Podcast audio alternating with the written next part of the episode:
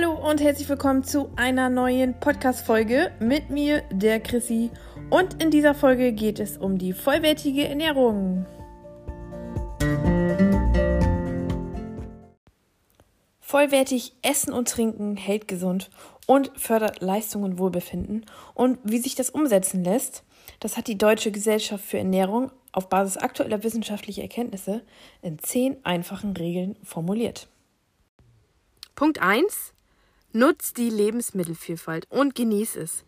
Denn kein Lebensmittel allein enthält alle Nährstoffe. Das heißt, je abwechslungsreicher man isst, desto geringer ist das Risiko einer einseitigen Ernährung. Treff eine bunte Auswahl aus allen Lebensmittelgruppen, so gelingt es dann leicht, vollwertig zu essen und zu trinken. Pflanzliche Lebensmittel wie Gemüse, Obst, Getreide und Kartoffeln liefern viele Nährstoffe, Ballaststoffe sowie sekundäre Pflanzenstoffe und gleichzeitig haben sie wenig Kalorien. Pflanzenöle und Nüsse sind zwar kalorienreich, aber auch wertvolle Nährstofflieferanten.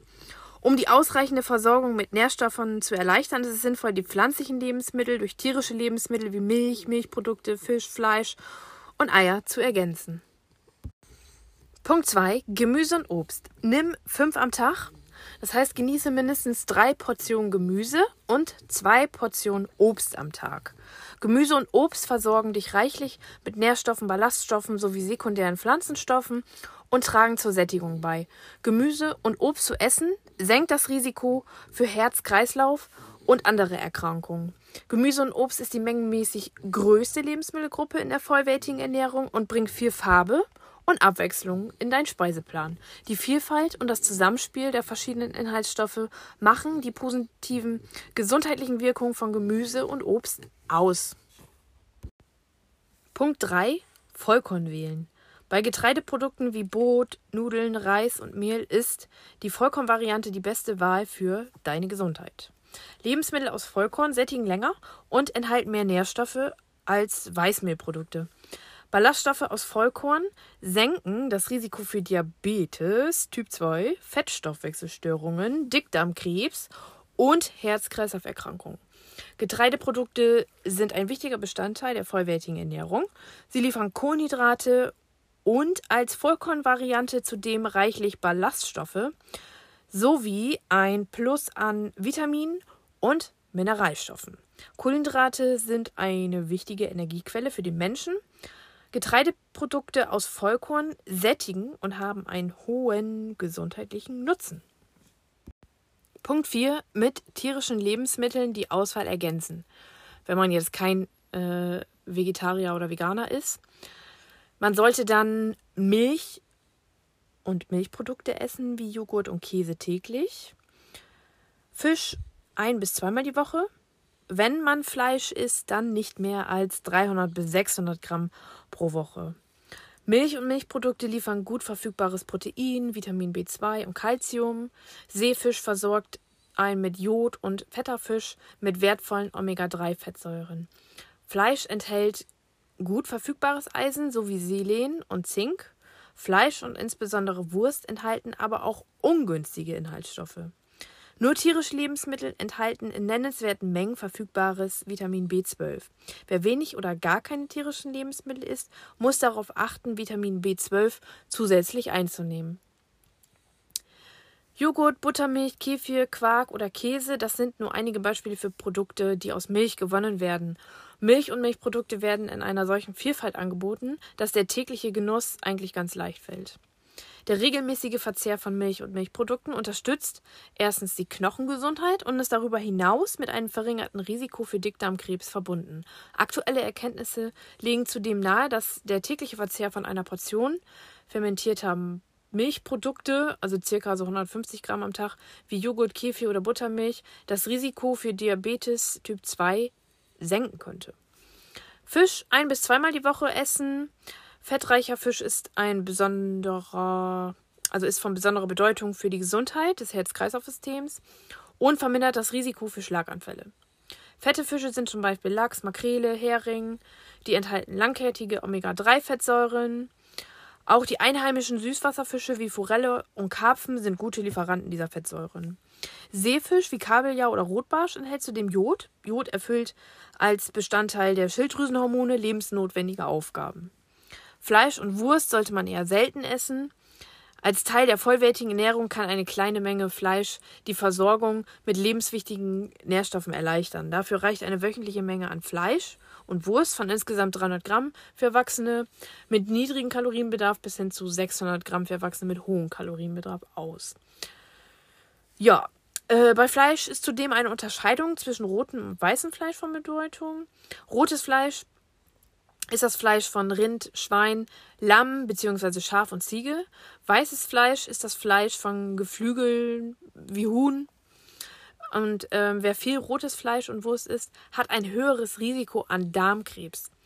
Für weißes Fleisch besteht nach derzeitigem Wissensstand keine Beziehung zu Krebserkrankungen. Ab und zu Eier. Eier sind eine gute Quelle für biologisch hochwertiges Protein sowie eine Reihe von lebensnotwendigen Nährstoffen, zum Beispiel fettlösliche Vitamine. Gleichzeitig ist das Eigelb fett- und cholesterinreich. Deshalb wurde auch lange Zeit ein hoher Verzehr von Eiern als kritisch angesehen. Allerdings aktuelle Studien, die den Zusammenhang zwischen der Anzahl gegessener Eier und den Risiken für verschiedene Erkrankungen untersuchten, zeigen jedoch widersprüchliche Ergebnisse. Demnach kann derzeit keine Obergrenze für den Verzehr von Eiern abgeleitet werden. Eine unbegrenzte Menge ist im Rahmen einer pflanzenbetonten Ernährung dennoch nicht zu empfehlen. Eier können ihren Speiseplan ergänzen und Bestandteile einer vollwertigen Ernährung sein. Ähm, man sollte aber den Verzehr bewusst planen. Punkt 5. Gesundheitsfördernde Fette nutzen. Am besten bevorzugt man pflanzliche Öle, wie zum Beispiel Rapsöl. Das wird auch sehr gerne in der Kinderernährung ähm, empfohlen. Und daraus hergestellte Streichfette. Vermeide versteckte Fette. Fett steckt oft in, ja, unsichtbar in verarbeiteten Lebensmitteln wie Wurst, Gebäck, Süßwaren, Fastfood und Fertigprodukten. Pflanzliche Öle liefern, wie alle Fette, viele Kalorien, aber sie liefern auch lebensnotwendige Fettsäuren und Vitamin E. Fette und Öle, die beispielsweise zum Kochen, Braten, Backen oder als Streichfett benutzt werden, sind von unterschiedlicher ernährungsphysiologischer Qualität. Eine gezielte Auswahl der Fettquellen ist wichtig, damit wir gut mit lebensnotwendigen ungesättigten Fettsäuren und Vitamin E versorgt werden. Positiv wirkt es sich aus, weniger gesättigte Fettsäuren, also meist aus tierischen Lebensmitteln, und dafür mehr ungesättigte Fettsäuren aufzunehmen. Letztere stecken in pflanzlichen Ölen, Margarine, Nüssen und fetten Fischen. Damit kann das Risiko für Herz-Kreislauf-Erkrankungen gesenkt werden. Und bei Ölen und Fetten ist die Auswahl natürlich auch groß. Rapsöl ist das Öl der Wahl und ein guter Allrounder in der Küche. Rapsöl hat ähm, den geringsten Anteil an gesättigten Fettsäuren, einen hohen Anteil an einfach ungesättigten Fettsäuren und enthält viel von der lebensnotwendigen ungesättigten Omega-3-Fettsäure, man nennt sie auch Alpha-Linolensäure, sowie Vitamin E. Hervorzuheben ist das günstige Verhältnis von Omega-3 zu Omega-6-Fettsäuren in Rapsöl. Weitere empfehlenswerte Öle mit einem nennenswerten Gehalt an Omega-3-Fettsäuren sind zum Beispiel auch noch Walnussöl, Leinöl und Sojaöl. Olivenöl mit seinem hohen Anteil an einfach ungesättigten Fettsäuren ist ebenfalls eine gute Wahl. Olivenöl, also speziell natives Olivenöl, enthält darüber hinaus sekundäre Pflanzenstoffe. Margarine hat im Vergleich zu Butter einen höheren Gehalt an ungesättigten Fettsäuren und damit eine bessere Fettsäurenzusammensetzung. Kokosfett, Palmöl und Palmkernöl enthalten wie auch äh, tierische Schmalze große Mengen an gesättigten Fettsäuren. Diese haben eher eine un ungünstige Wirkung, insbesondere auf ähm, unsere Blutfette. Punkt 6. Zucker und Salz einsparen. Zuckergesüßte Lebensmittel und Getränke sind meist nährstoffarm und enthalten unnötige Kalorien. Zudem erhöht Zucker das Kariesrisiko. Zu viel Salz im Essen kann den Blutdruck erhöhen. Mehr als 6 Gramm am Tag Salz sollte man nicht zu sich nehmen. Wenn man Salz verwendet, dann eher angereichert mit Jod und Fluorid. Bei Zucker ist es so, dass der süße Geschmack von Lebensmitteln aus ganz unterschiedlichen Quellen kommen kann. Das weit verbreiteste ist eigentlich der Haushaltszucker, Saccharose. Ähm, er wird bei Lebensmitteln häufig als zugesetzter Zucker verwendet. Auch brauner Zucker, Honig, Agavendicksaft, Kokosblütenzucker, Sirupe sowie die Süße aus Früchten, die zum Süßen eingesetzt werden, sind wie Haushaltszucker zu bewerten. Oft steckt sehr viel Zucker in verarbeitete Lebensmittel, so zum Beispiel in Milchprodukten wie Fruchtjoghurt, Fruchtquark oder Milchmischgetränken, zum Beispiel Kakao.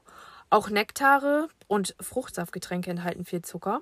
Zucker ist auch ähm, Lebensmitteln zugesetzt, in denen wir sie nicht gleich vermuten, wie zum Beispiel in Ketchup, Grillsoßen, Dressings oder Fertigmahlzeiten wie Pizza. Nektare, Fruchtsaftgetränke sowie insbesondere zuckergesüßte Erfrischungsgetränke sind natürlich nicht empfehlenswert, da sie viele Kalorien enthalten, nicht sättigen und in der Regel keine lebensnotwendigen Nährstoffe liefern. Zu den zuckergesüßten Erfrischungsgetränken gehört zum Beispiel die berühmte Cola oder Eistee oder sonstige Limonaden. Zuckergesüßte Getränke erhöhen das Risiko für Adipositas und Diabetes Typ 2 Zudem fördert sie, wie auch zuckergesüßte Lebensmittel, die Entstehung von Karies. Auch Obstsäfte sind sehr zucker- und kalorienreich und daher keine Durstlöscher. Salz. Eine hohe Speisesalzzufuhr erhöht das Risiko für Bluthochdruck und damit auch das Risiko für Herz-Kreislauf-Erkrankungen. Über verarbeitete Lebensmittel wie Brot, Käse, Fleisch, Wurst und Fertigprodukte sowie Fastfood nehmen wir viel Salz auf, aber auch beim Zubereiten von Mahlzeiten zu Hause zum Beispiel ähm, oder beim Salzen am Tisch gelangt sehr viel Salz in unser Essen. Da müssen wir oder da müsst ihr definitiv darauf achten, sparsam mit Zucker und Salz umzugehen. Punkt 7, am besten Wasser trinken. Und zwar sollte man rund 1,5 Liter jeden Tag trinken. Natürlich am besten Wasser oder andere kalorienfreie Getränke. Ideale Durstlöscher, zum Beispiel ähm, ungezuckerte Kräuter- oder Früchtetees. Koffeinhaltige Getränke wie ungezuckerte Tees ähm, und Kaffee sind äh, kalorienfreie Getränke, die auch zur Flüssigkeitsbilanz hinzugezählt werden können. Als Durstlöscher ungeeignet sind Limonaden, Cola und Fruchtsaftgetränke, Brausen, Nektaren, Obstsäfte, Eistee oder Milchmischgetränke, wie zum Beispiel Eiskaffee. Sie enthalten viel Zucker und liefern damit viele Kalorien. Auch sogenanntes äh, aromatisiertes Wasser kann mit Zucker gesüßt sein. Da gibt es ja auch echt sehr viel auf dem Markt. Ähm, Saftschorlen mit drei Teilen Wasser und ein Teil Saft eignen sich ebenfalls als Flüssigkeitlieferant. Leitgetränke sind zwar kalorienfrei oder kalorienreduziert, aber sie enthalten weitere Lebensmittel, ähm, Zusatzstoffe wie Süß-, Farb- und Aromastoffe und sind daher weniger empfehlenswert. Ja, Alkohol. Also das Trinken von alkoholhaltigen Getränken ist mit einer hohen Kalorienzufuhr und einem erhöhten Risiko für verschiedene Krebserkrankungen verbunden. Regelmäßiger äh, ähm, hoher Alkoholkonsum kann zu einer Fettleber oder weiteren Lebererkrankungen führen. Außerdem können ähm, Bauchspeicheldrüse und Herzmuskel geschädigt werden. Also Finger weg vom Alkohol. Punkt 8. Lebensmittel schon zubereiten. Am besten die Lebensmittel so lang wie nötig und so kurz wie möglich garen, mit wenig Wasser und wenig Fett. Eine schonende Zubereitung ent, ähm, erhält den natürlichen Geschmack und schont die Nährstoffe. Verbrannte Stellen enthalten schädliche Stoffe. Bei der Zubereitung können Lebensmittel Hitze und Wasser ausgesetzt sein. Je weniger Hitze und Wasser man einsetzt, desto mehr Nährstoffe bleiben erhalten. Für eine nährstoffschonende Zubereitung von Speisen bieten sich die Garmethoden wie Dünsten oder Dampfgaren an. Gleichzeitig ist es wichtig, dass äh, man vor allem bei tierischen Lebensmitteln ausreichend durchgart. Vor allem für Kleinkinder, ältere Menschen und Schwangere ist das besonders wichtig, um Lebensmittelinfektionen zu vermeiden. Braten, Grillen, Backen oder Frittieren bei zu hohen Temperaturen kann dazu führen, dass Teile des Essens verbrennen oder verkohlen. In diesen braun-schwarzen Flächen entwickeln sich krebserregende Stoffe und die sollte man natürlich nicht mitessen. Punkt 9. Achtsam essen und genießen. Gönn dir eine Pause für deine Mahlzeiten und lass dir Zeit beim Essen. Langsames, bewusstes Essen fördert den Genuss und das Sättigungsempfinden. Das Sättigungsgefühl tritt erst nach circa 15 bis 20 Minuten nach Beginn der Mahlzeit ein. Wer zu schnell isst, kann gar nicht bemerken, dass er vielleicht schon genug gegessen hat. Langsames, bewusstes Essen und gründliches Kauen können den Genuss fördern, entspannen und dabei helfen, das Körpergewicht zu regulieren. Last but not least, Punkt 10, auf das Gewicht achten und in Bewegung bleiben. Da passt auch der vorherige Podcast dazu, ohne Sport ist Mord. Denn ähm, vollwertige Ernährung und körperliche Aktivität gehören zusammen. Dabei ist es nicht nur ähm, hilfreich, regelmäßig Sport zu betreiben, sondern auch ein aktiver Alltag, in dem man zum Beispiel öfter zu Fuß geht oder Fahrrad fährt. Pro Tag 30 bis 60 Minuten moderate körperliche Aktivität fördern die Gesundheit und hilft dir dabei, dein Gewicht zu regulieren.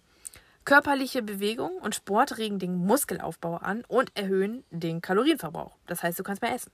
Damit hilft Bewegung dabei, das Körpergewicht zu regulieren Regelmäßige körperliche Aktivität senkt das Risiko für Herz-Kreislauf-Erkrankungen, Bluthochdruck, Schlaganfall, Diabetes Typ 2, Adipositas, Brust, Darm, Krebs und Depression und ist gut für die Knochengesundheit.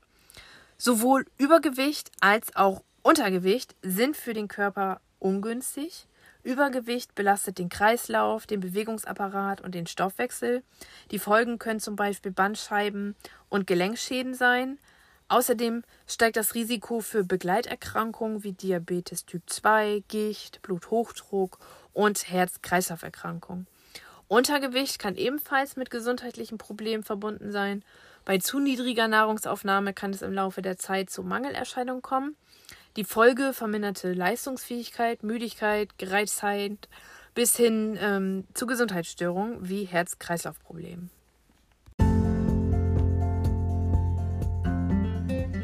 Ja, das war der Podcast über vollwertige Ernährung. Ich hoffe, es hat dir gefallen und du konntest einiges mitnehmen. Ja, vielen Dank fürs Zuhören bis hierhin und bis zum nächsten Podcast.